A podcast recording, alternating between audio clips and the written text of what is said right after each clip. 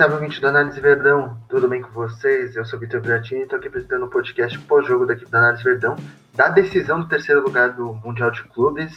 É, mais um vexame aí, né?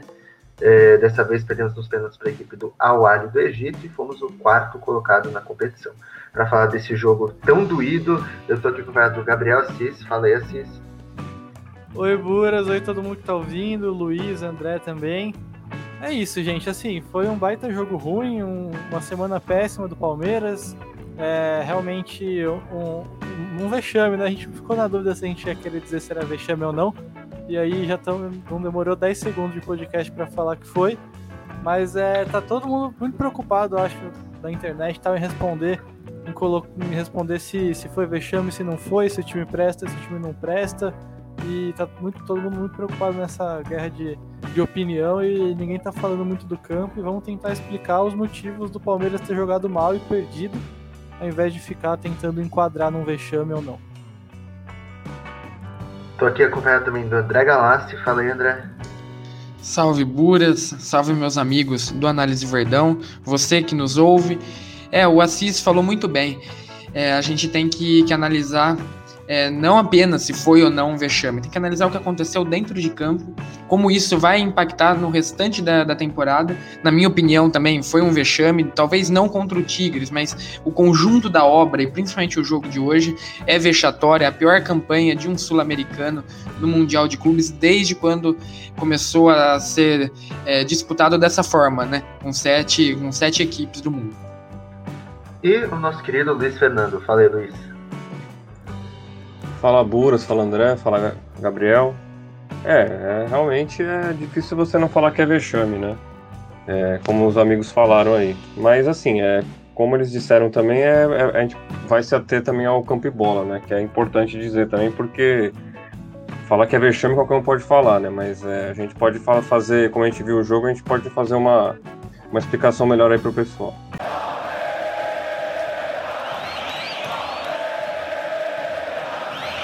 Bom, vamos começar falando um pouco das mudanças na escalação né, da equipe do Palmeiras. É, diferente da partida contra o Tigres, a gente começou dessa vez com o Mike na lateral direita ao invés do Marcos Rocha. O Felipe Melo e o Patrick de Paula ali foram a dupla de volantes ao invés de é, Danilo e Zé Rafael. E o William começou no lugar do Gabriel Menino. O que, que vocês acharam dessas alterações aí do Palmeiras? É, alguma delas pegou vocês de surpresa? Ou vocês esperavam mesmo que o Abel fizesse algumas alterações? As mexidas dele no time no começo do jogo foram. Ele colocou basicamente os jogadores que entraram no segundo tempo contra o Tigres. E. E fez sentido porque. Porque foram os jogadores que foram responsáveis por uma melhora tímida, mas uma certa melhora do Palmeiras no segundo tempo contra o Tigres. É, o William, acho que foi um, o cara que deixou o time mais agressivo o Felipe Melo e o Patrick de Paula é, fisicamente dão, dão, uma qualidade de passe, o Felipe Melo dá uma condição de brigar em bola pelo alto, uma condição física melhor para o time, deixa o meio campo mais encorpado e tendo em vista o jeito que eles entraram contra o Tigres, fez sentido a entrada deles. O Mike também, em relação ao que o Marcos Rocha vinha jogando, foi uma mexida natural. É difícil saber, imagino que o Danilo, o Gabriel Menino tenham saído mais por por uma questão física mesmo, da Abel colocar jogadores mais frescos em campo, porque não mereciam, não mereciam simplesmente perder a posição por causa do desempenho deles. Tanto que eu acredito que o Gabriel Menino teria entrado na lateral direita se, se não tivesse essa questão física envolvida.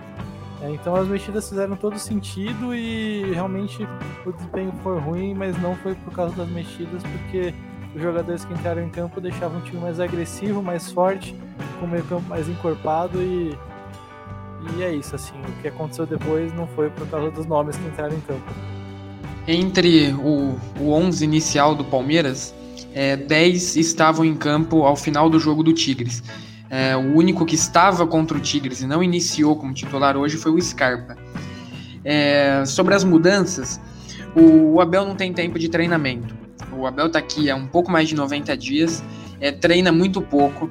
O Palmeiras aqui é, jogou hoje, 11 de fevereiro, e essa já é a 12 partida do Palmeiras no ano. O número é assustador, é absurdo, com muitas viagens. Já jogou na Argentina, é, já foi jogar no Nordeste, foi que relativamente longe de São Paulo, é, já foi jogar no Catar, é, volta e já joga dois dias depois contra o Fortaleza em São Paulo. Então é muito desgastante. O Abel tem que usar as partidas como laboratório. É, cada mexida do Abel é, querendo ou não, como se fosse um treino. Mas infelizmente essas mudanças, esses experimentos têm que acontecer dentro de partidas e partidas que interessam. É bem verdade que o terceiro e quarto é, é um, um jogo é, muito para baixo. Ninguém quer jogar mesmo uma disputa em terceiro lugar. A última vez que o Palmeiras tinha jogado um jogo é, assim foi em 97, um torneio no México, e perdeu. Perdeu do, de uma equipe lá local mexicana. Então fazia muito tempo que o Palmeiras não passava por isso. E o Abel mexeu por uma questão física é, mexeu para dar oportunidades, para ver como o Felipe Melo se encontra depois de uma lesão grave. É, achei que, que é um jogo muito importante para o Patrick. O Patrick, na minha opinião, no meu time ideal, é titular no lugar do Zé Rafael. E hoje o Patrick teve a chance. O Mike, o Marcos Rocha, é eterna dúvida. É, quem será que joga ali? Porque eu costumo até brincar, o melhor é sempre o que não está jogando pra, na visão da torcida. E é isso, o Palmeiras mudou e não conseguiu convencer, né? As mudanças, apesar de serem físicas, têm experimentos e não conseguiu é, ser aproveitadas. Acredito que, que nenhum ali aproveitou mesmo a chance que teve durante os 90 minutos. O Felipe Melo até no pênalti, bateu um pênalti patético, com, com todo respeito a ele. Então não, não tem nada muito proveituoso nessas mudanças. A ideia sim foi muito boa. A execução, quem estava dentro de campo não aproveitou. Olha, eu acho que assim, é... eu acho que a escalação, cara, não, não sei se ia fazer muita diferença hoje, se ia ter alguma mudança. Eu acho que, é, o, como o André disse, o, o Abel não tem tempo para treinar, né? Então ele tem que ir vendo e testando o time. Isso ele fez muito aqui no Campeonato Brasileiro, né, de ver qual a escalação que era melhor. Mas, cara, eu acho que, que não tinha muito o que fazer, sabe? Eu acho que, apesar do, do Palmeiras ter jogado um jogo que é, foi uma, um jogo totalmente inútil ao meu ponto de vista, porque assim, é, não, precisava ter terceiro lugar nesse, nessa competição, cara. É, dá o terceiro lugar para alguém, joga, faz tipo, sei lá, joga para cima o terceiro lugar e quem quiser pegar, pega, sabe? Eu não acho que seja um jogo muito útil, sabe? Mas é o, o grande problema desse jogo é que, assim, é, como a gente como, uh, falamos agora há pouco, é, é a pior campanha sul-americano no, no Mundial, né? E isso é. Esse é o problema, entendeu? Eu acho que é, a escalação, qualquer que fosse a escalação, não faria muita diferença hoje, sabe? Porque se o Palmeiras ganhasse, seria mais com obrigação e perdendo é uma, é uma vergonha, entendeu? Então eu acho que é, não teve muito que. O time também, sabe, não estava muito. Não, tava, não é nem vontade. Vontade é uma coisa que também não acho que seja falta de vontade, assim. É, o pessoal exagera muito com essa coisa, mas eu acho que o time estava muito desconcentrado também, entendeu? Desconcentrado na hora de bater pênalti, na hora de jogar. Então, é, é, a escalação acho que não fez tanta diferença assim, sabe? Eu acho que o, que o Abel tem que rever alguns conceitos aí de, de alguns jogadores, de Rafael Veiga, de é, talvez o Mike, Marcos Rocha, que não dá mais, que eles são jogadores que acho que já encerraram um ciclo no Palmeiras. O Rafael Veiga acho que nem tanto, mas uh, os dois laterais eu acho que vai ter que trocar. É, e o Rafael Veiga, cara, sempre vai ter aquela coisa é, da, do Covid, que ele é o cara que mais, é, mais se queixou da, da parte física em relação ao Covid. Ele sempre que ele dá entrevista, ele fala sobre isso. Então eu não sei se o Rafael Veiga tá, tem, precisa de um tempo para recuperar e tal. É, assim, e na, na, verdade eu acho que, é, como eu falei, a escalação hoje é só, só foi para ver se ele conseguia ver alguma coisa ali, mas eu acho que ele não se convenceu também, não tem muita coisa para dizer, não.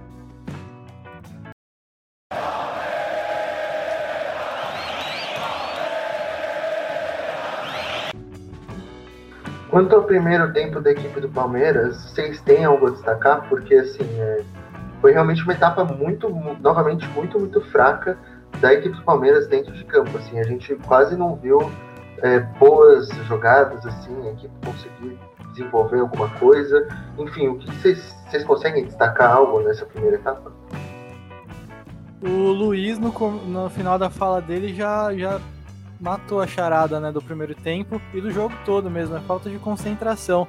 Confesso que ontem eu até tava pensando, pô, às vezes os caras não vão querer sair do Mundial sem ter feito um jogo bom, sem ter conseguido uma vitória, sem ter mostrado tudo que eles podem e vão e podem fazer um jogo legal e tal, mas acabou que aconteceu mais o esperado, né? Que era essa falta de concentração. É, pode ser cansaço, pode ser falta de motivação por causa do. Porque o jogo não valia nada, né? O terceiro lugar é bastante inútil. E, e podia ser também sentindo um pouco a responsabilidade de não. De não, não, não ter o vexame de acabar em quarto lugar, de ser o primeiro sul-americano a acabar em quarto lugar. E além disso, eu senti que conforme o jogo foi passando, o time foi ficando cada vez mais impaciente, querendo fazer um gol logo, querendo tirar o peso logo, e aí as coisas só atrapalharam. Mas especificamente no primeiro tempo, é, é um Palmeiras que errou muito passe, perdeu muita bola em lance no meio-campo, em lance na defesa, se precipitou muito com lançamento para ninguém. O problema nunca é fazer o lançamento, nunca é a bola longa, o problema é utilizar ela errado, né? o Palmeiras fazia muito lançamento sem direção, muito lançamento que já saía do pé do jogador já condenado a fracassar porque porque o jogo porque tinha muito defensor em volta do cara que ia receber o lançamento, é muito precipitado. Além dos erros de passe, seja por impaciência ou por falta de concentração. E quando isso acontece, fica difícil ter volume, né? O Palmeiras nos momentos assim, na reta final do primeiro tempo, no começo do segundo, quando teve mais a bola no chão e conseguiu principalmente é, ter jogadores mais próximos e errar menos e parar de errar, seja com bola pelo alto ou pelo chão. Quando o Palmeiras parou de errar, conseguiu ter um pouco mais de intensidade, conseguiu ter um pouco mais de volume de jogo. Eu acho que esses erros do Palmeiras prejudicaram muito ter volume de jogo, o Palmeiras implementar o ritmo que foi visto em outras partidas e aí o primeiro tempo foi péssimo mesmo. O Awali podia ter feito até 1 a 0 em alguma escapada de contra-ataque e ah, no erro do Felipe Melo na saída de bola. E, e é isso, assim, acho que realmente foi muito, muito erro que dificultou o Palmeiras, tanto que o Palmeiras teve 53% de posse de bola no primeiro tempo e só 79% de aproveitamento de passe. É um índice muito, muito baixo e que já aconteceu seguidas vezes na temporada. E tem um outro ponto, é, o Assis destrinchou muito bem, mas o ponto que mais me chamou a atenção é quando a gente fala do Abel, as características do Abel, sempre ele comanda equipes compactas. É, as linhas próximas, bloco junto, e o Palmeiras hoje era o oposto disso. O Palmeiras era a zaga ali perto da área do Everton, não existia meio campo no, no, Palmeiras hoje. O Rafael Veiga foi nulo na, na, partida, de tanto que nos 45 minutos iniciais, o Rafael Veiga completou 15 passes. É, e o ataque também é espalhado, sem, sem manter uma organização. E um lance que, que evidencia muito isso é uma bola que o Gustavo Gomes pega na zaga e ele sai correndo, ele dispara com a bola, é, não aparece ninguém para ele tocar, e aí ele consegue achar um passe é um passe longo, se eu não me engano, para o Rony. É uma jogada que não, não acaba virando nada. Tem uma finalização do Rony, acho que bloqueado, inclusive, pelo zagueiro. Mas o Palmeiras, para conseguir pelo menos ter um chute bloqueado, é, precisou do Gustavo Gomes pegar a bola e correr uns 15 metros com ela, porque o meio-campo era nulo. O Felipe Melo não, não fez uma boa partida. É, o Felipe Melo, inclusive, numa saída de bola. O Palmeiras errou muitos passes, principalmente em saída de bola. E tem uma do Felipe Melo que não entendi o que ele quis fazer na frente do zagueiro. Ele erra, sai correndo atrás e escorrega. É, um lance que é, quase gera ali um gol do, do Awali. Então, o Palmeiras desconcentrado, vocês falaram muito bem isso, é, não nada compacto. E aí fica um dado triste, né? O Palmeiras sai sem marcar nenhum gol, é muito por conta disso. No primeiro jogo, a passividade, no segundo jogo, é, sem concentração. E dos 69 clubes que já disputaram o Mundial de Clubes, esse da FIFA de 2000 a 2020, apenas quatro não marcaram gols na competição, né? é, o Al-Ali, não esse, o Al-Ali do, dos Emirados Árabes em 2009, em 2010 o Recari United da Papua Nova Guiné, em 2014 Maghreb Teturan de Marrocos e agora 2020 o Palmeiras. É, todos ali com, com dois jogos.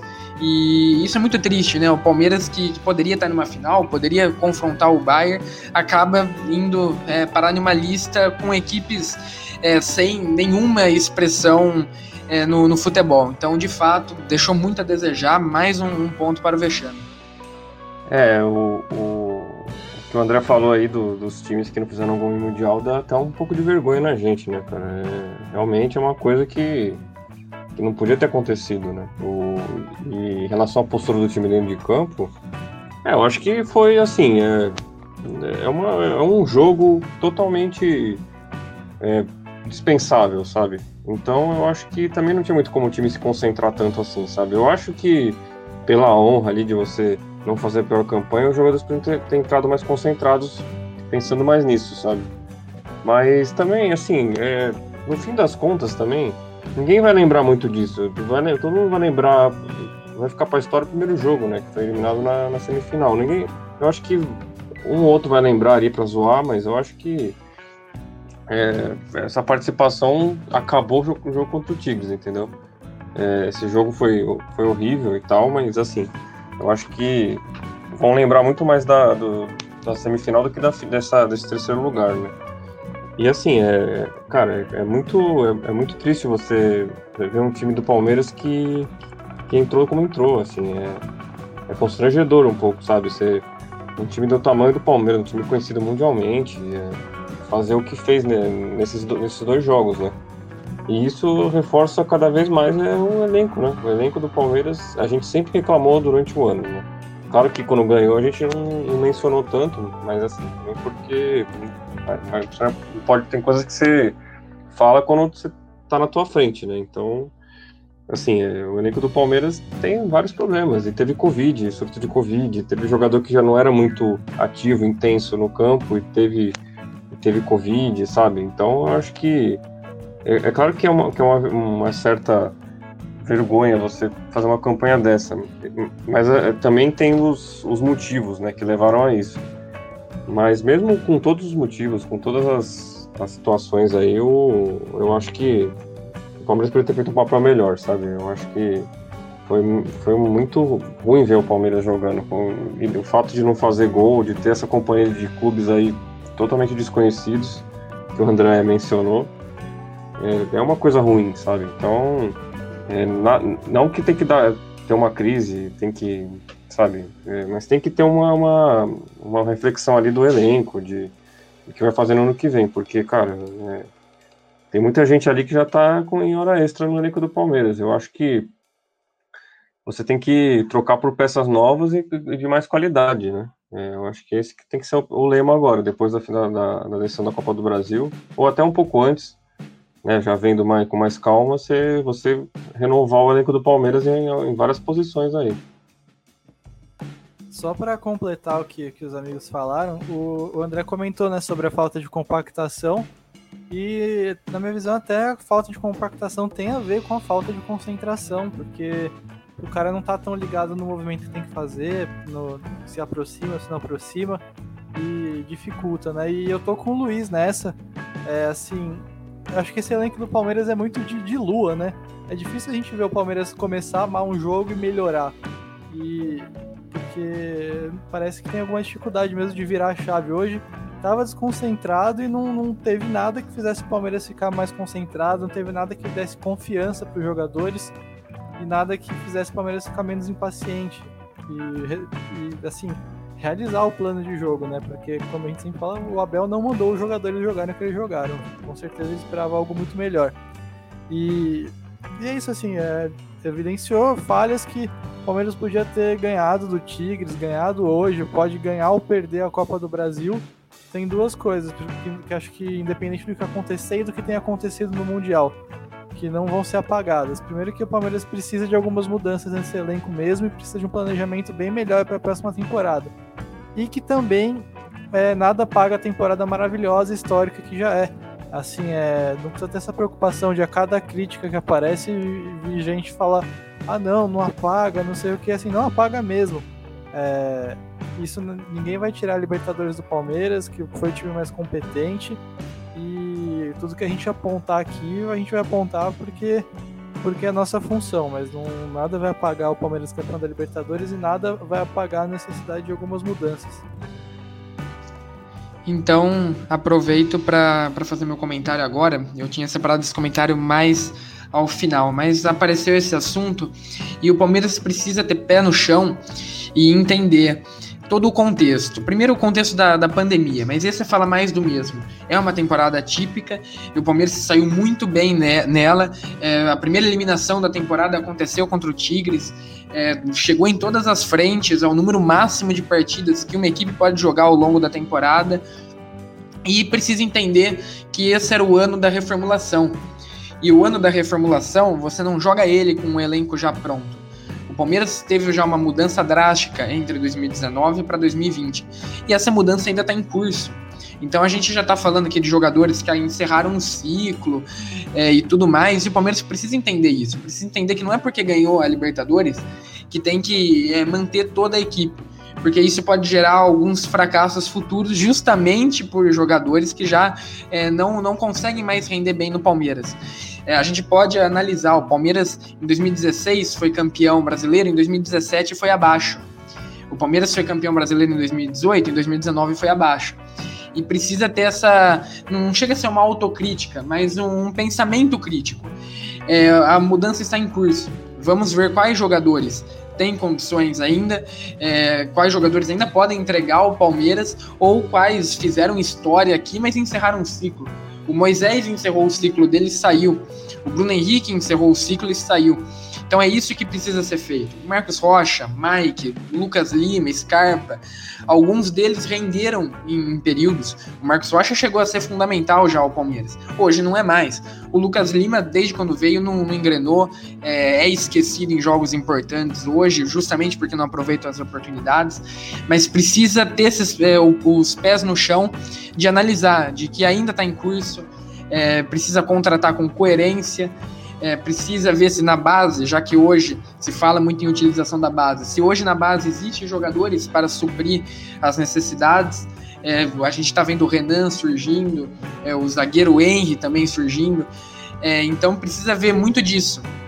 É apostar na base, o que já vem sendo feito, e aí ver quais jogadores é, saem, conseguem sair por um bom valor, contratar outros. Hoje mesmo falei no, no meu Twitter é, analisar o próprio mercado do, do, Campeonato Brasileiro, o Abner do Atlético Paranaense. É bem verdade que é um jogador caríssimo, mas pode ser um reserva para o Vinha, quem sabe, um Caio Alexandre no Botafogo, que acabou de ser rebaixado. Então precisa ter essa análise para não, é, não acontecer de, da temporada 2021 mais do mesmo e aí ser um fracasso, ficar sem conquistas.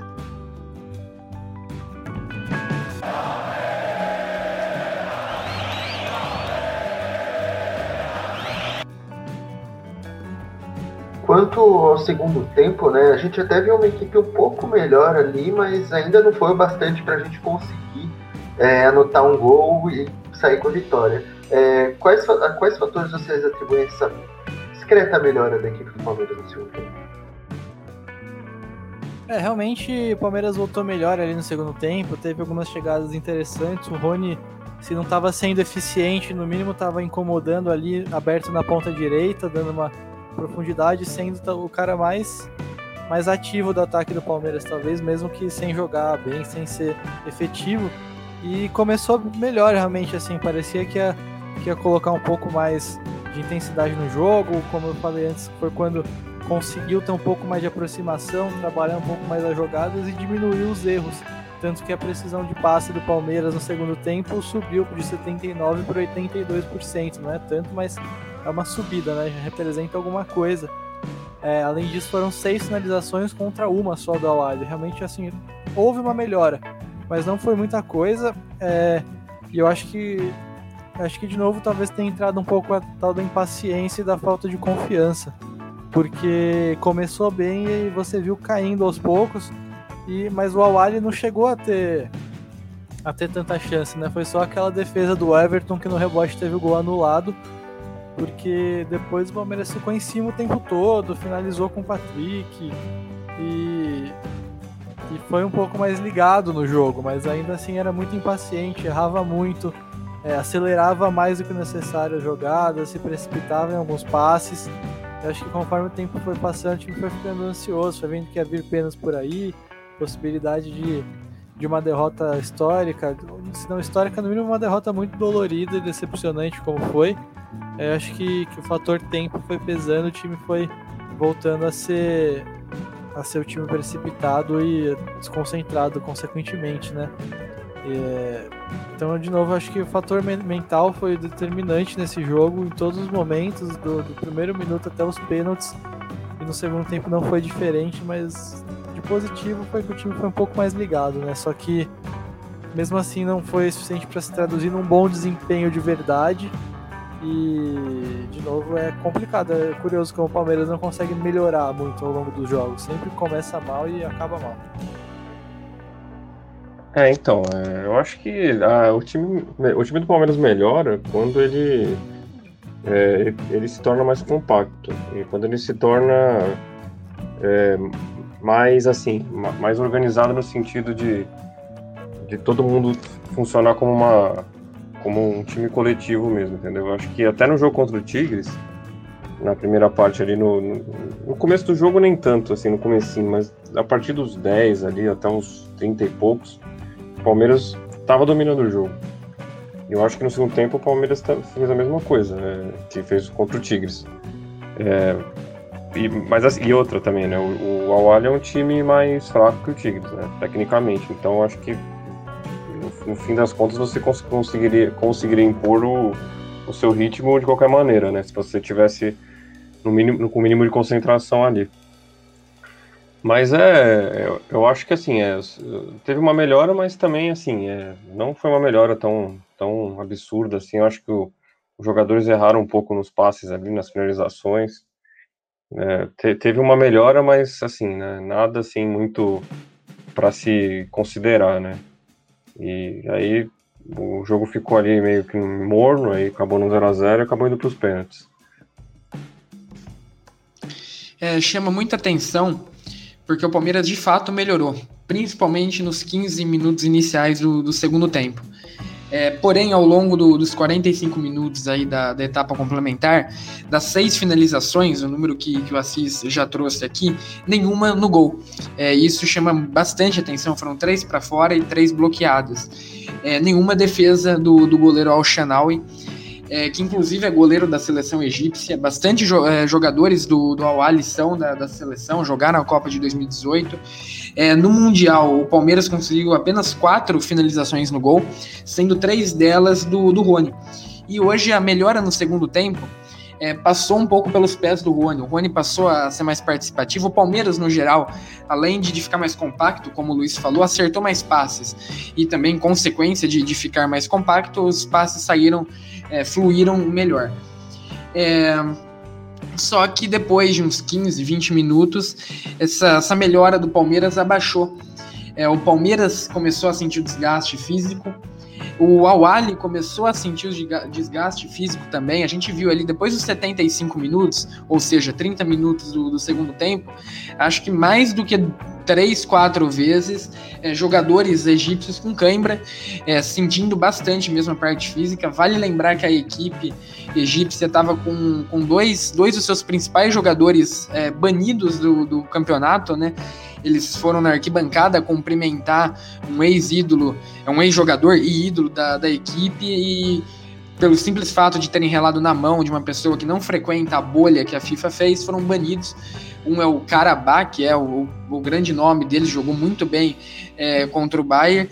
É, e mesmo assim o Palmeiras teve dificuldades nesse final do jogo meio morno de ambas as partes, o Everton sendo fundamental, uma defesa incrível é, no rebote, o gol é bem verdade que estava impedido, e mesmo assim o Everton quase defendeu, né? A bola pega no ombro dele e morre na bochecha da rede. É, mais uma vez o Everton sendo fundamental, né? Para mim o melhor goleiro da competição, mesmo o Palmeiras sendo quarto. O Everton salvou o Palmeiras de derrotas mais amargas, é, de talvez até uma goleada de diante do Tigres pegou pênalti depois na decisão. É, é o terceiro goleiro é, em, em, média de gols sofridos por, por jogo, 0,65.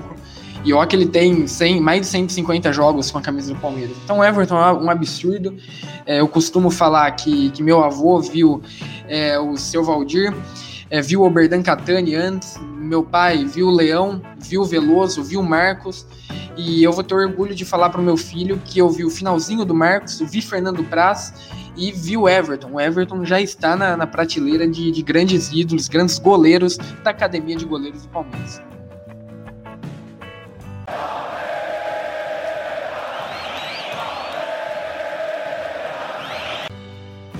Bom, agora eu queria saber o que vocês acharam das substituições aí que o Abel fez, né? É, vocês acharam que ele acabou mexendo muito tarde ali? E assim, é, teve até uma polêmica, né? Que foi uh, ele tirar justamente o Rafael Veiga e o Patrick de Paula, que são dois cobradores de pênaltis, quando a partida estava próximo do fim. É, o que, que vocês acharam dessas substituições que ele escolheu fazer? É, realmente assim, não, não foram todas as melhores na, na minha visão. É, elas tiveram um objetivo claro, ele colocou Danilo, colocou Gabriel Menino, Gustavo Scarpa, ele queria aumentar a criação do time, ele queria fazer um time mais capaz, mais móvel, mais capaz de trocar passes, né? Tentar corrigir a falta de, de criatividade e tentar dar um pouco mais de coesão nesse meio campo que estava muito afobado. Então fizeram sentido as mexidas, mas não, talvez elas não tenham sido as ideais, porque o Veiga eu acho que realmente tinha que ter saído porque ele foi muito, muito apagado o jogo todo. E aí vale mais a pena tentar ganhar o jogo no tempo normal do que ficar guardando o jogador que está jogando mal por causa dos pênaltis. Então o Veiga fez sentido. O Patrick eu já não acho que, que merecia tanto sair. Ele estava chegando na área, ele chegou na área para cabecear, ele deu uma finalização perigosa. É, ele é um cara que, que além dessa capacidade de finalização, ele organiza muito bem o jogo e ele podia ter, ter continuado no, em campo, além disso, para bater o pênalti, porque ele não estava mal no jogo. É, e aí, ao invés de tirar ele, eu teria tirado o Felipe Melo para colocar o Danilo. O Felipe Melo vem sem ritmo, ele vem jogando vem jogando menos jogos e tem, não tem a mesma mobilidade que o Danilo. O Danilo tem a condução de bola, tem o giro, tem. Acho que ele assim, é uma cola melhor pro meio, entre os setores, vamos dizer assim, entre a defesa e o meio campo, e até com mais facilidade de chegar no ataque também. Acho que ele podia aumentar a fluidez do Palmeiras, começando as jogadas no lugar do Felipe Melo e renovando o fôlego também pela falta de ritmo e pela idade do Felipe. É, então acho que em vez de tirar o Patrick, teria tirado o Felipe Melo. E a outra alteração, as outras alterações foi que saiu o William, entrou o Scarpa, saiu o Veiga, entrou o Gabriel Menino. É, e assim, entrada do Scarpa era meio que o que tinha que fazer. O William nem tava tão mal também. Ele é um cara muito proativo, né? Também não tava conseguindo criar porque o time não tava, não tava bem. Só que ele é um cara proativo, participou de algumas jogadas razoáveis. Mas tudo bem, quer, quer mudar, quer tentar uma coisa nova, era super válido e quem tinha no banco era o Scarpa, mas não tinha o que fazer, por mais irregular que o Scarpa seja, ele era o jogador que tinha para entrar ali. E só que eu, o que eu faria diferente é que o Gabriel Menino entrou na ponta direita e o Scarpa entrou centralizado. Né? Eu faria o contrário. Gabriel Menino pela mobilidade, pela capacidade dele de se aproximar, de atuar em várias faixas do campo e pela capacidade de passe, eu acho que ele poderia ajudar muito o Palmeiras nessa ajudar muito o Palmeiras nessa criação para ficar mais próximo do Danilo, do Patrick e porque ele é muito mais criador do que o Gustavo Scarpa. O Gustavo Scarpa é um cara de assistência ou de chutar pro gol, ele não é muito um cara de articular as jogadas. E, outra coisa também que eu acho que com o Gabriel Menino no meio, o Scarpa podia ter entrado mais pela esquerda mesmo, onde ele jogou melhor esse ano, e podia também manter o Rony na ponta direita. Acho que o Rony deu uma apagada quando ele foi pro para ponta esquerda, porque o ponto esquerda do Palmeiras hoje era um cara que jogava muito mais como um meio atacante, um segundo atacante, mais próximo do Luiz Adriano, mais pelo centro, onde fica mais povoado, para deixar o corredor para o Vinha, enquanto o ponta direita do Palmeiras era ficava mais responsável pelo corredor. E no corredor o Rony estava encontrando mais espaço para atacar a profundidade para incomodar mais a defesa do Awali. Acho que o Rony, quando passou para a esquerda, deu uma sumida um pouco no jogo. Isso não foi bom também. Podia ter deixado o Scarpa por ali, ficar mais próximo do gol para finalizar também. Então, é isso, eu teria, não teria tirado o Patrick de Paulo e sim Felipe Melo e teria colocado o Gabriel Menino no meio e o Scarpa mais como um ponto ao invés do, ao invés do Gabriel Menino na ponta e o Scarpa no meio. Vou aproveitar o comentário do Assis para já emendar o meu porque ele segue uma linha muito parecida. É, em primeiro lugar, é, queria destacar que o Palmeiras hoje não tinha atacantes no banco. O mais próximo de, de atacante era o Scarpa, que é o Coringa, né? É, que faz meia, ponta, lateral esquerda. É, e isso mostra como o Palmeiras trabalhou nessa temporada no limite de jogadores do ataque. É, e aconteceu essa maré de azar, que não é nem maré de azar, é, é consequência pelo número excessivo de jogos. Mas Wesley machucado, Veron machucado, o Gabriel Silva ainda retornando de, de lesão, Luan Silva, que está praticamente dois anos e meio é, machucado. E aconteceu o Palmeiras é, sem o Breno Lopes, né, que foi contratado depois do, do fechamento da temporada europeia, é, da temporada internacional, né, da, da janela internacional. E, e por isso o Palmeiras tinha pouquíssimas, é, nenhuma, na verdade, apenas o Scarpa como uma opção mais é, ofensiva. E o Abel demorou para mudar. É muito difícil criticar o Abel é, por toda a revolução que ele fez na temporada. O Palmeiras não tinha pretensão nenhuma de hoje a gente estar aqui debatendo o Mundial de Clubes. O Abel chegou é, com um surto de corona, pouco tempo de, de, treinamento, conseguiu fazer o Palmeiras jogar bem, o Palmeiras convenceu o Palmeiras ser campeão, é, como eu já falei em outras oportunidades. Por mim, é, pode passar vexame todo ano ganhando a Libertadores. Pode ficar todo ano em quarto, desde que todo ano ganha a Libertadores. Para mim, é, joga o Mundial quem ganha a Libertadores. É, então é muito difícil fazer essa crítica, mas o Abel demorou para mexer nas duas partidas. Contra o Tigres ele vai mexer só depois que toma o gol, mesmo a equipe já vindo muito mal. É, hoje foi mexer aos 35 do, do segundo tempo. Eu teria tirado o Veiga, mas teria tirado o Veiga muito antes. Aí, tirar faltando 5 minutos, 10 minutos, é, com um jogo amarrado desse, eu continuaria com ele para bater pênalti. É, o Scarpa entrou e conseguiu acertar três passes, três passes certos. Bem verdade que um foi um passe que possibilitou uma finalização, mas é, o Scarpa ficou em campo 13 minutos. É, então é muito pouco. O Scarpa é outro que, que já foi, é, nunca conseguiu uma sequência boa. Então o Palmeiras sofreu com as opções que tem no banco.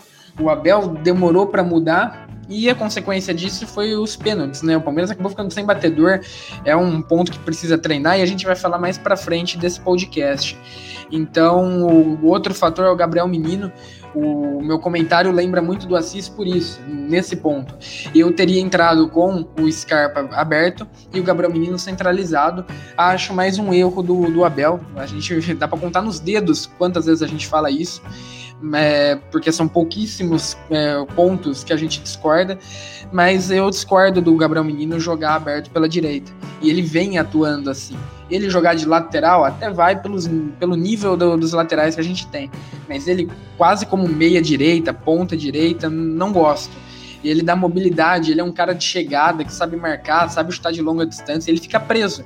O Gabriel Menino jogando aberto, ele pega a bola, tromba com, com o lateral adversário, e é isso. Às vezes acaba ganhando porque ele fisicamente é forte, mas não, não, explora o que ele tem de melhor. Foi um erro que o Luxemburgo cometeu e cometeu muito, e o Abel parece estar tá, tá indo no mesmo caminho em relação ao menino. O menino que chegou na seleção brasileira como lateral direita e no Palmeiras viveu seus melhores momentos como meio-campista.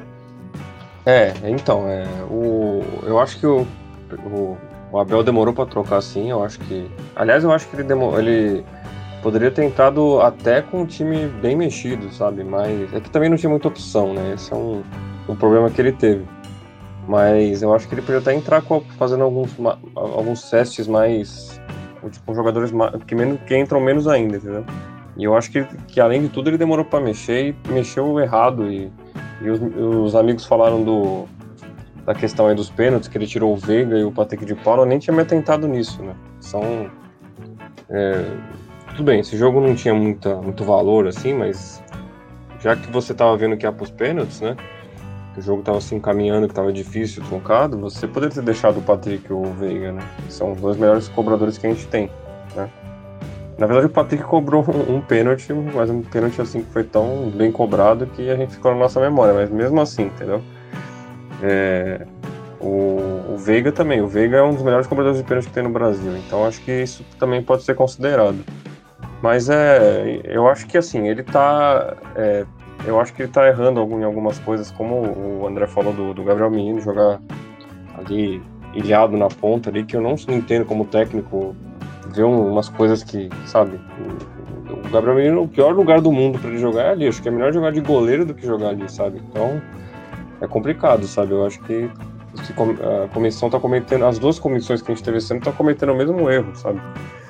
E assim, é, eu acho que que, assim, uma, uma equipe física como o Awali, eu acho que o meio campo é, Danilo, Patrick e o Zé Rafael. O Zé Rafael até entrou, mas assim, é, eu acho que seria o, me, o melhor, né?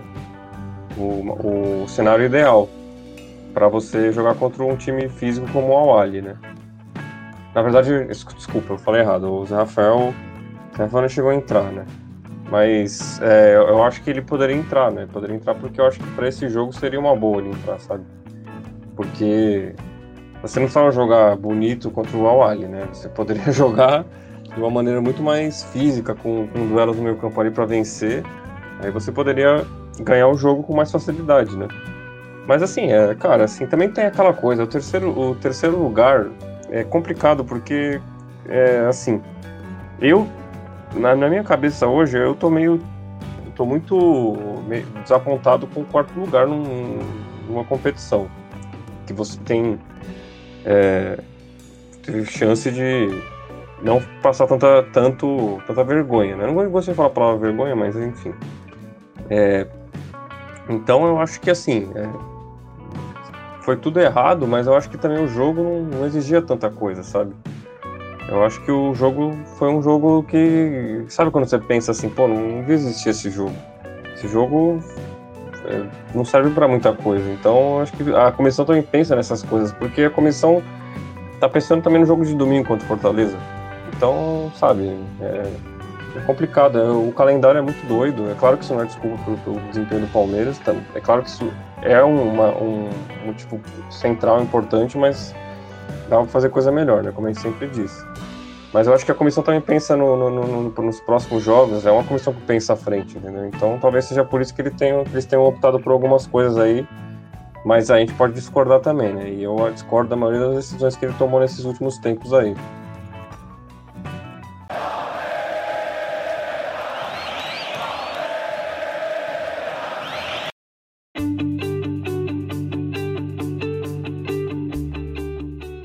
Análise Verdão é parceiro do ClipDraw, a melhor ferramenta de análise esportiva do mundo.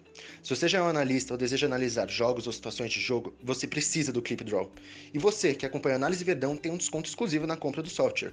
Acesse abre.ai barra análise ClipDraw e garanta sua licença ClipDraw. Você não vai se arrepender.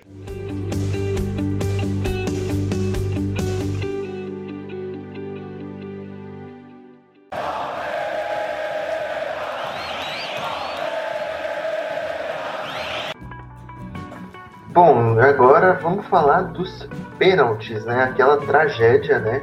O nosso querido Everton até conseguiu defender um ali, porém os nossos cobradores não ajudaram nada, né? Rony, Felipe Melo e Luiz Adriano perderam suas cobranças, né?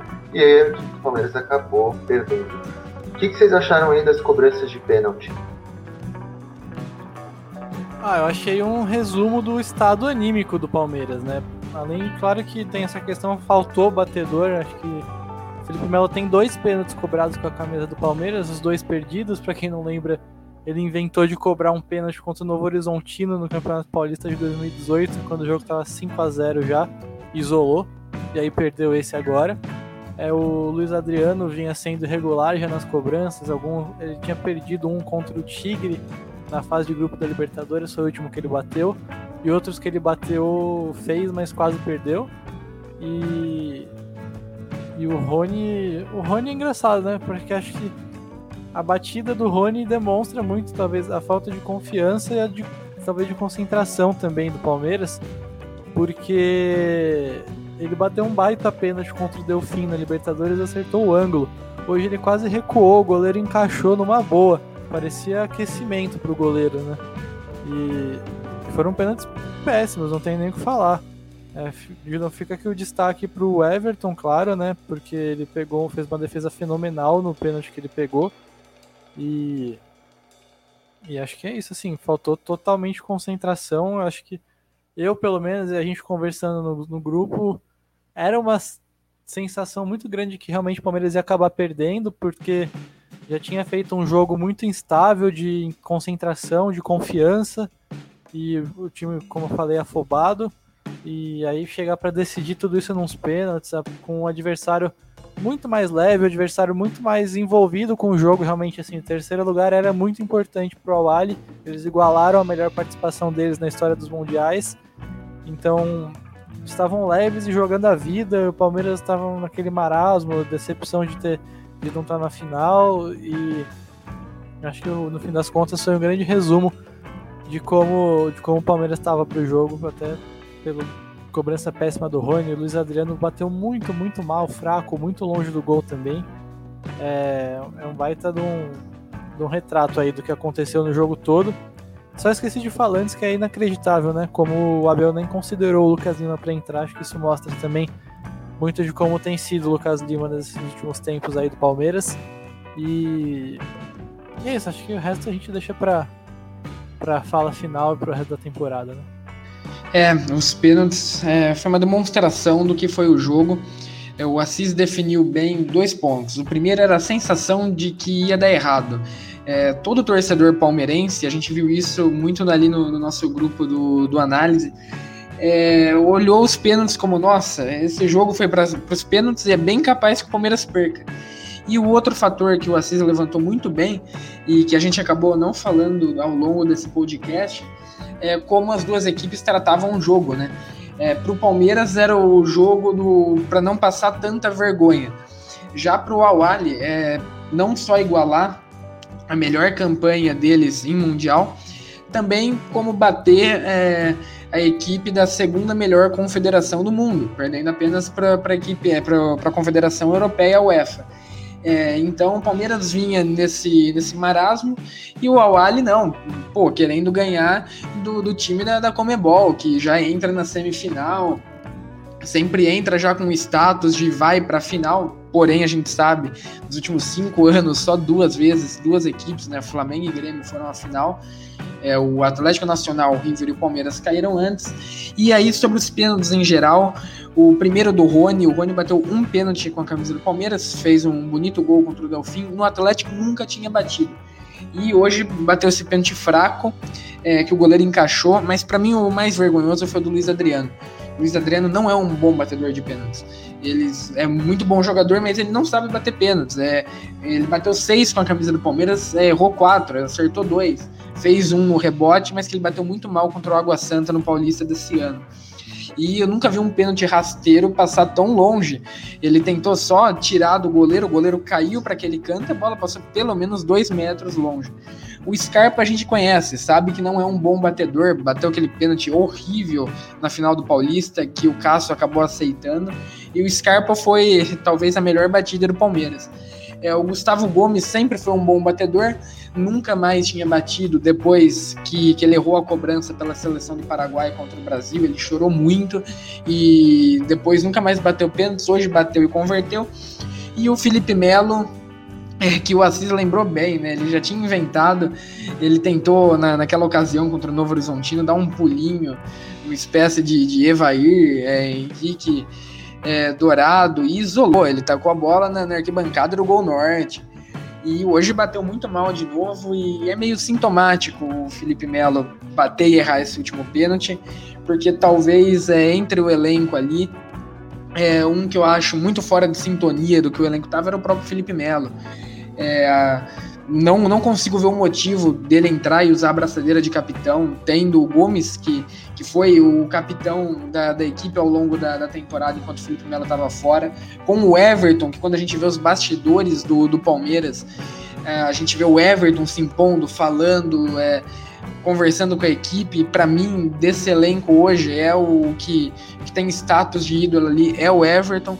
E o Felipe Melo, até depois da partida do, contra o Tigres, ele teve um ato muito infantil, que uma torcedora do Flamengo é, fez uma piadinha com ele nas redes sociais, e ele respondeu, deu o maior chilique, isso não é atitude de capitão. E depois de errar o pênalti, ainda vai na entrevista e fala: ah, pelo menos a gente ficou quarto lugar, teve equipe que nem veio para cá. Pelo amor de Deus, né? Acho que aqui, falando fãs, fica o desabafo ao Felipe Melo, porque não dá, é sem condições. É, eu vejo o Felipe Melo como até um bom nome de reserva para entrar contra o Vasco na 27 rodada do Campeonato Brasileiro, mas para jogar o um Mundial e ainda dar essa sequência aí dele, não consigo, é, o custo-benefício não vale. É, os, os pênaltis foram muito mal batidos, né? Assim, maioria.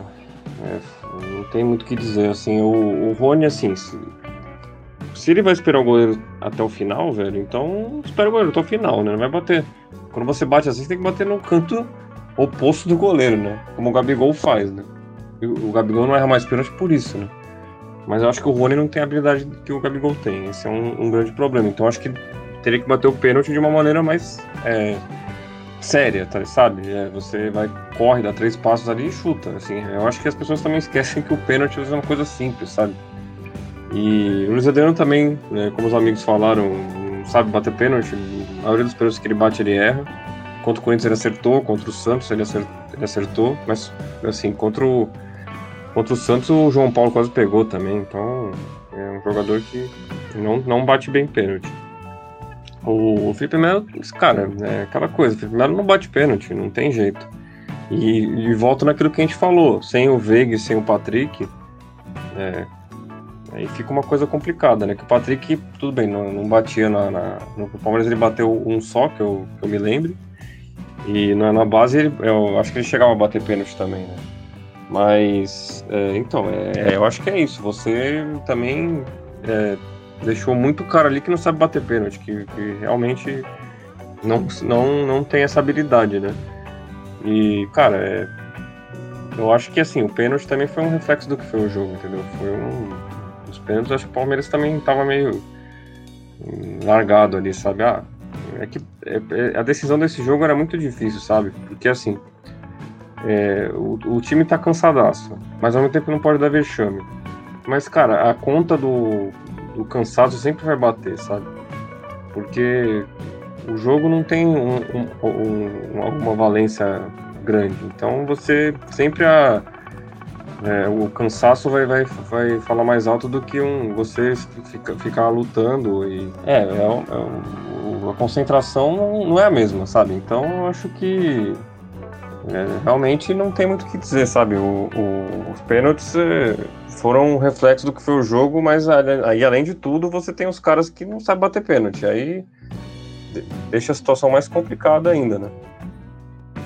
E só para finalizar aqui a fala do Luiz, é, sim, o Patrick de Paula batia pênalti na base, inclusive bateu já um pênalti de título contra o São Paulo, Copa RS de 2018. Então é um cara que desde a base é trabalhado para bater pênaltis.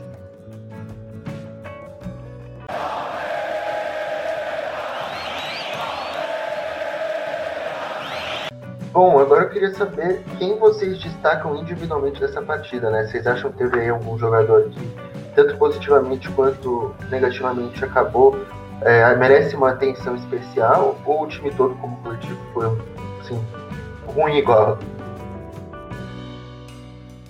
Bom, se for para primeiro arrumar um destaque positivo, acho que tem que ser o Gomes, né? Acho que ele é o cara que estava mais com com a mentalidade mais positiva, vamos dizer assim. Ele estava é, roubando bola, se impondo como sempre, até levou a bola para o ataque algumas vezes e bateu muito bem o, passe, o pênalti dele. Ele até deu dois passes decisivos, foi, foi bem o Gomes e fica o destaque, além do Everton, claro, que, que é sempre é sempre o herói do Palmeiras, né? E de, de assim, eu não acho que teve um cara que você olha e fala, meu, esse aqui foi muito, muito mal porque que, que assim que foge à média dos outros assim acho que a maioria não conseguiu se destacar mas pelo desempenho ruim por todos os motivos que a gente já falou. Então meu, meu destaque negativo é mais o mais o coletivo mesmo que não funcionou.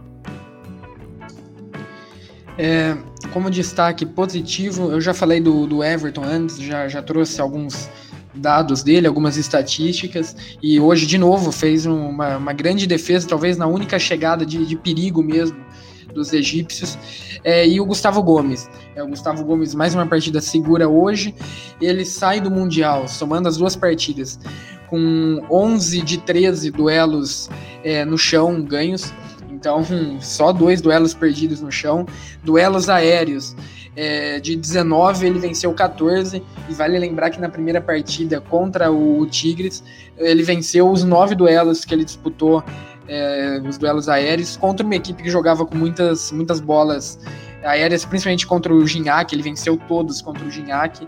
Então, como sempre, é, o Gustavo Gomes é diferenciado. É, deu três passes decisivos é, durante a competição, o segundo maior índice do Palmeiras. O primeiro foi o Vinha, que deu quatro passes decisivos, o, o Gomes o segundo. E a gente nota que, que o meio-campo do Palmeiras faltou nesse Mundial. É, o meu destaque negativo, primeiro, coletivamente, não funcionou como uma equipe coletiva. É, o meio-campo, principalmente, faz muito parte disso. Sem o meio-campo, meio-campo é o coração da, da equipe, é onde vai criar as oportunidades, e o meio-campo era nulo. O Palmeiras tinha uma defesa onde o Gomes tinha que pegar a bola e tentar criar alguma coisa. E aí coloco é, nesse, nesse balaio aí de, de, destaques negativos o Rafael Veiga hoje. É, na primeira etapa foram 15 passes completos só. É, na segunda, no segundo tempo ele até é, tocou mais na bola. É, tentou cinco cruzamentos, não acertou nenhum. Tentou cinco bolas longas, acertou uma. E aí coloco também o Felipe Melo fazendo uma partida abaixo, tá voltando de lesão, a gente tem que ressaltar isso, uma lesão que era quatro meses, ele voltou em dois. É, é um cara que nisso não existe críticas, ele realmente é muito dedicado, mas até pelo ritmo tava sem, é, quase entregou um gol de bobeira ali pro, pro Awali, então coloco também como um destaque negativo de hoje. É, o destaque positivo, acho que foi o. Não tem como dizer que não é o Everton, né? O Everton é, pô. É, o primeiro jogo, os milagres que ele fez. E hoje o pênalti que ele pegou é impressionante, né? Um goleiro de altíssimo nível, né? Não tem nem o que dizer do Everton. E assim, é, tem o Gustavo Gomes, é regular, assim, eu acho que. Não, não precisa ser, acho que não, não dá para dizer que é um destaque positivo, mas o Gustavo Gomes não perdeu a forma dele. Eu daria um destaque negativo pro Luan, que é um jogador que, que a gente tem até uma certa discordância aí, algum, algumas, algumas pessoas aí no, no nossa, nosso grupo aí. Mas é um jogador que às vezes eu, eu, eu vejo que ele tem valências ali, ele é um jogador que sabe passar uma bola, lança bem, pode ser uma arma em alguns momentos nesse aspecto. Só que ele tá muito. Ele, ele, ele, dá, ele vacila demais em, ele, em bote, em, ele, ele, é um jogador meio inseguro às vezes. Eu acho que o Luan, para mim, é um destaque bem negativo desse Mundial, para ser bem sincero. É, mais um destaque positivo daria para o Patrick, de Paula, também nada assim de extraordinário, mas, mas ele foi um dos menos piores ali do meio campo. E outro destaque negativo que eu vou dar é o, é o Veiga. É, o Veiga realmente não tá. De, desde acho que um mês já que ele não joga bem. Eu não consigo precisar exatamente quando que ele parou de jogar bem, mas, mas é um jogador que, que e tem a questão do Covid, né? Muito pelo o que ele parou de jogar foi muito pelo por isso também, pelo que ele fala de, nas entrevistas aí, um, prejudicou muito a parte física dele. É, mas é um jogador que, assim, é, tudo tem uma solução. Se você tem um jogador com esse problema, você não escala mais ele, dá um jeito, coloca outro jogador, sei lá. Seria mais um problema pro Palmeiras, mas aí você não pode explorar o cara ao máximo, sabe? É, já que ele tá com esse problema, eu acho que não seria uma, não foi uma boa ideia colocar ele nos últimos jogos. Mas é, é isso, eu acho que o resto, acho que o Felipe Melo também coloca como destaque negativo para finalizar, é, porque é um jogador que também já tá já passou um pouco, sabe? E também se descontrola demais. É um jogador que sempre tá respondendo, sempre no foco de tudo, sabe? Muito do, do da, da, não, não perseguição, mas das, das brincadeiras que fazem com o Palmeiras e os rivais fazem, ele tá sempre no foco ali. É um jogador que parece que às vezes pega mal ter ele no, no elenco, sabe? Por, por, essa questão de polêmicas, não pela questão política, que aí cada um faz o que quiser, não é nem isso. Tô dizendo mas em relação ao que ele, ele, ele, ele parece que atrai, sabe, algumas, alguns olhares que a gente não precisa, sabe. É, e, é, é, e, além de tudo em campo não não tá assim é, tudo bem voltou de lesão mas não não eu acho que não é um jogador que para se pensar no que vem sabe é, sinceramente é um jogador muito bom de grupo o pessoal gosta dele a gente sabe disso mas eu daria um saque negativo pelo pênalti ali que ele, que ele bateu e que foi um símbolo de tudo ali, sabe? Então acho que eu daria esses destaques aí a mais.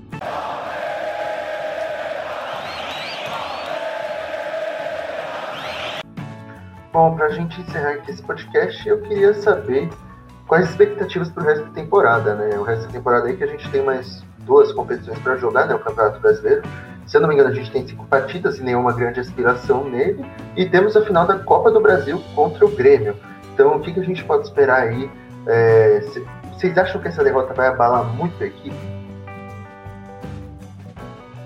Olha, é complicado assim ter ter essa noção. Eu acho que em outros momentos em que em que o Palmeiras ficou com um desempenho um pouco mais em dúvida, conseguiu dar uma levantada. Por exemplo, é, teve desempenhos ruins em dezembro, aí foi lá contra o River na Argentina e fez um jogo fantástico.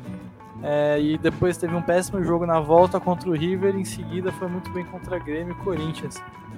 Então, eu acho que depende muito mesmo de como o Abel vai conseguir, vai fazer para administrar essa sequência de brasileiro que não serve para nada. Assim, na minha visão, o torcedor tem que estar tá preparado para ver o time jogar mal e perder ponto e não importa, não tem problema nenhum, assim, porque é o que tem que fazer, tem que tirar o fuso horário do corpo, o desgaste da competição.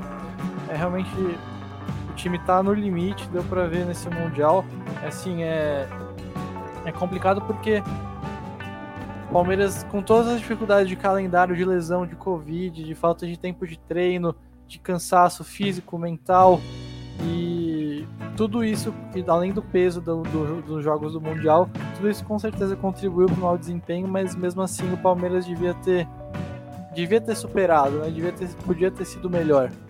Isso tem que ser apontado, mas também mas é também não é questão de crise, né? A temporada do Palmeiras já é fantástica e a gente vai seguir apontando o que tiver que apontar de erro, mas é, não, não vai apagar nada do que foi feito e, e acho que isso é uma coisa que pode ser boa para a Copa do Brasil no sentido de que aconteça o que acontecer, a temporada do Palmeiras é uma temporada que ganha Libertadores, então não tem nem tem nem que falar, é fantástico já e superou já muita dificuldade, né?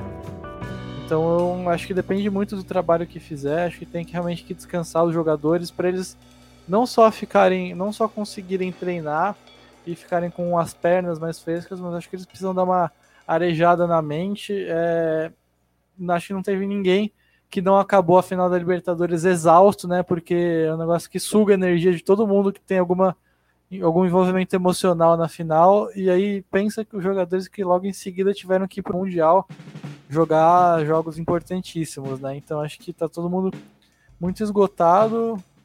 Agora o Palmeiras vai jogar só na, no dia 19 contra o São Paulo. Para mim esse tem que ser o único jogo do brasileiro com os titulares e depois na Copa do Brasil. E aí aproveitar o resto do tempo para descansar e treinar que aí o Abel sempre fala que contra a insegurança e contra a tensão, o melhor é saber o que fazer em campo. E acho que esse tempo de treino e esse descanso vai, vai servir exatamente para o Palmeiras saber bem o que fazer em campo contra o Grêmio e aí acabar muito bem a temporada. E paralelo a isso, a diretoria tem que realmente agora faltam duas semanas, mas duas semanas não, três semanas para acabar a temporada 2020. E aí acho que já está na hora realmente da diretoria intensificar os trabalhos para pensar quem fica, quem sai, quem vai trazer e planejar, acabar de planejar de fato a temporada 2021, porque agora já dá. A gente ainda não vai ficar entrando muito a fundo em assuntos de reformulação, porque talvez não, ainda não seja tão o momento uma final para disputar. Só que já está na hora de começar a pensar mais nisso sim. E, e é isso, gente. É, em primeiro lugar, independente do, do que aconteceu no Mundial, não existe crise, nada paga a temporada do Palmeiras com dois títulos. O Palmeiras não via uma temporada tão vitoriosa desde 2000, quando venceu é, Rio-São Paulo, torneio do, dos campeões. É, então, do, dois títulos de, menos expressão que o Paulista na Libertadores. A última vez que ganhou três de, de expressão na mesma temporada foi em 93, Rio, São Paulo, Brasileiro e Paulista. E hoje ganhou uma Libertadores, né? Hoje, no caso, nessa, nessa temporada. Então, nada paga isso, nada paga o, a reformulação, a introdução de jogadores da base, é a questão humanitária do, do Palmeiras ao longo da pandemia, de não abaixar salário é, de, de, pagar um salário a mais aos funcionários com, com, a premiação da Libertadores. Isso tem que, tem que ser levado ao debate. por mais que muitos dizem, é, ontem a gente viu jornalistas falando que o Palmeiras vai entrar em crise, que será que apenas, abre aspas, apenas a Libertadores foi suficiente? Então são, são discussões infundadas é, que não, não tem embasamento, né? não tem fundamento. É, sobre o restante da temporada, a derrota de hoje é, já pesa de um outro sentido, não a derrota em si, mas o tamanho do desgaste físico e emocional no, na questão da carga emocional. O Palmeiras vem de muitos jogos decisivos. E todo jogo decisivo tem um estresse, tem um estresse antes da partida, ansiedade, nervoso ao longo da partida e o pós-partida. Então, contra o River foi um jogo muito exaustivo mentalmente. É, contra desde lá contra o Corinthians na, na, final do Paulista. Depois passou por América Mineiro, foi um jogo chato também. A final da Libertadores, é, jogos no, no, Campeonato Brasileiro ali na, naquela época do, do, Luxemburgo que estava perdendo, o Luxemburgo falava, colocava o elenco para baixo.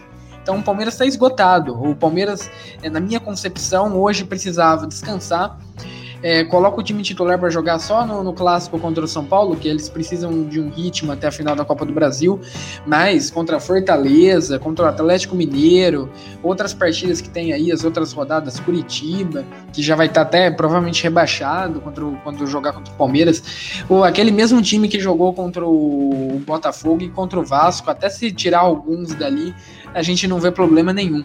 Acho que é isso que precisa ser feito para chegar contra o Grêmio é, inteiro, fisicamente. É, talvez não inteiro, mas entenda inteiro como 80% da capacidade. Fisicamente, mentalmente, vai ser mais um jogo desgastante. E inclusive entre uma final e outra, a gente já tem provavelmente, né, a data a confirmar ainda, primeira rodada do Campeonato Paulista contra o São Caetano. Então, literalmente não para a temporada. Até a reformulação vai, vai ser mais complicada por conta disso. É, basicamente, uma temporada vai é, entrar em intersecção com a outra. É muito complicado, sem férias.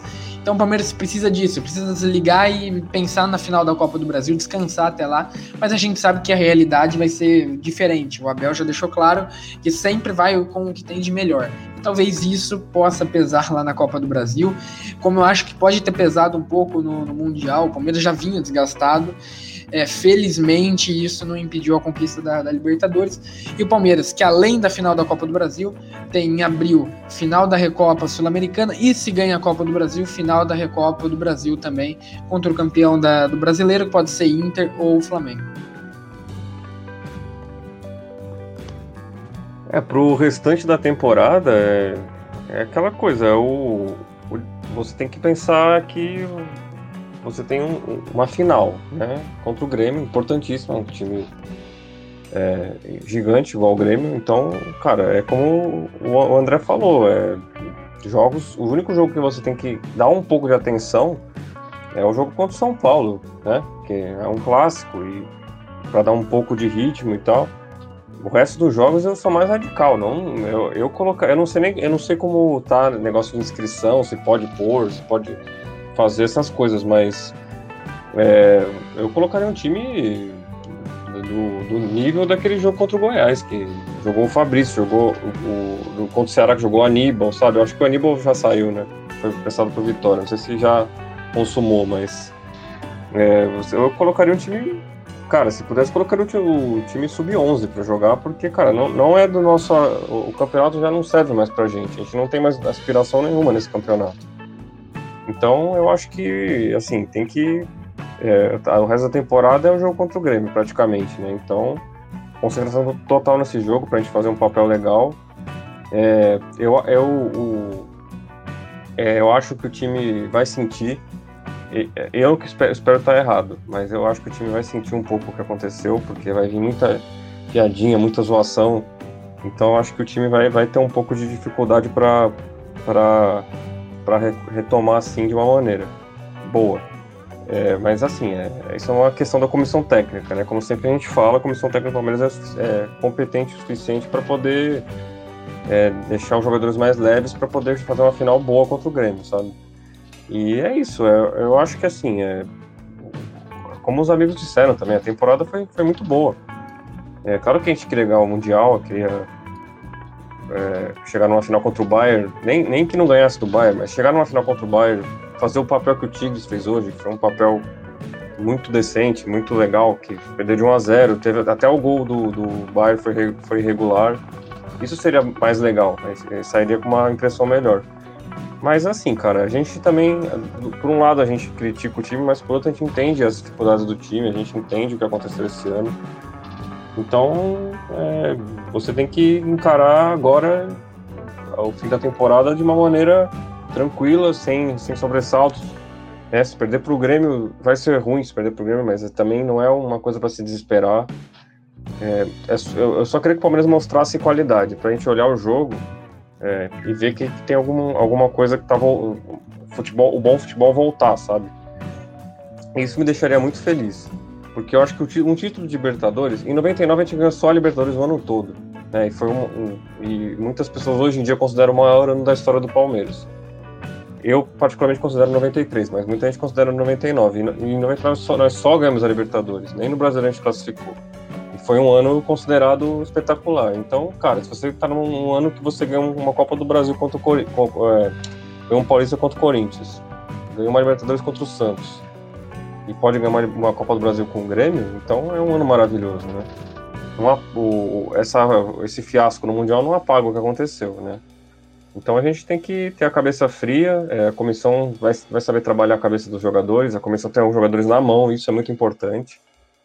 E é isso, então vamos seguir no resto da temporada e vamos com tudo contra o Grêmio. Eu acho que a, a mentalidade tem que ser essa. Sem, sem, é, sem, pessimismo, sem pessimismo exagerado e também sem muita expectativa sobre o futebol que vai jogar. Mas eu queria muito que o Palmeiras voltasse a apresentar um futebol consistente. Né? Isso seria muito bom para os torcedores, para mim e para os torcedores do Palmeiras. Bom, ouvintes do Análise Verdão, por hoje é só. Creio que nossa equipe conseguiu falar bem desse vexame da equipe do Palmeiras. Queria agradecer primeiramente a participação do Gabriel Assis. Pô, Buras, brigadão, valeu Luiz, valeu André. Eu espero que, que o pessoal tenha gostado do tom do podcast, né? Que não seja nem que não tenha sido nem parecido que foi só descascando todo mundo no, e uma coisa meio, meio além da conta pro momento e também que espero que não tenha parecido uma grande passada de pano esse podcast. Tomara que a gente tenha conseguido apontar os erros, porque, porque é isso, assim. Tem muita gente nesse elenco do Palmeiras e que e na comissão técnica, principalmente, mas tem o Everton, tem Gomes, enfim, vários destaques aí muita gente hoje no Palmeiras que fez muito pelo clube, que foi fundamental e protagonista de um dos momentos mais importantes da história do Palmeiras, quando ganhou a Libertadores nos, contra o Santos. E mas mas é se eventualmente eles cometerem erros, porque faz parte, nem o Abel vai acertar sempre, ainda mais num contexto com tão pouca opção de elenco e tanto tanta dificuldade, nem sempre ele vai acertar também. Então espero que todo mundo entenda aí que apontar erro também não é invalidar tudo que aconteceu até agora, que é uma baita temporada. E, e bom, e é isso aí, gente. Tomara que vocês tenham gostado. O Palmeiras segue firme, é, com totais condições de se recuperar psicologicamente, fisicamente, para disputar bem a Copa do Brasil. E mais uma final no horizonte, né? Não, não é todo dia mesmo que você disputa tantos jogos decisivos assim e as perspectivas seguem boas. Um abraço para todo mundo. Agradecer também a participação do André Galassi. Valeu, Buras, Assis, Luiz. Ficamos aqui mais do que uma hora destrinchando essa partida. E é como o Assis falou, a gente espera que tenha sido uma, uma crítica equilibrada.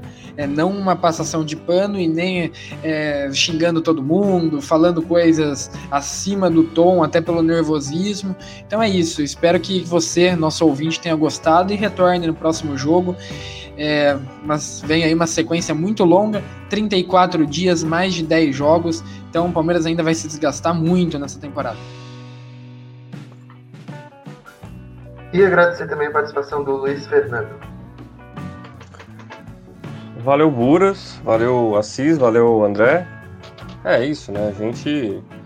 Eu acho que a proposta de fazer um, um podcast bem equilibrado que os amigos é, falaram aí é, foi o que foi hoje, né? A gente não, não, não passou pano nem, nem descascou o time, né? É, acho que esse que é importante, você ter um equilíbrio na análise, né? Eu não tô falando que é, a gente é. Mas assim, é, a gente conseguiu, assim, tentou sintetizar bem, né? O que aconteceu hoje. E no mais é isso, cara. Abraço a todos aí. Vamos para cima aí do Grêmio. E tem mais um título para disputar. Um título, uma temporada que tem Copa do Brasil, Libertadores e Paulista em cima do Corinthians, impedindo um tetracampeonato do Corinthians, é uma temporada sensacional. E vai e, o, e a campanha Mundial é, na história vai diluir. Vai, a gente vai esquecer. É, os rivais vão, vão encher o saco, mas aí também, se a gente ganhar, se eu inventar alguma coisa. E é isso, né? Abraço a todos aí novamente. E tamo aí. Vamos, vamos pra cima. É isso aí, o vídeo da Análise Verdão por hoje é só. Não esquece de seguir a gente nas redes sociais, arroba Análise Verdão no Twitter, arroba Análise Verdão no Instagram e o nosso canal no YouTube, Análise Verdão. Vale muito a pena seguir a gente todas as vezes para conferir sempre o nosso conteúdo que tá muito bom. Muito obrigado a todos, até a próxima. Tchau, tchau.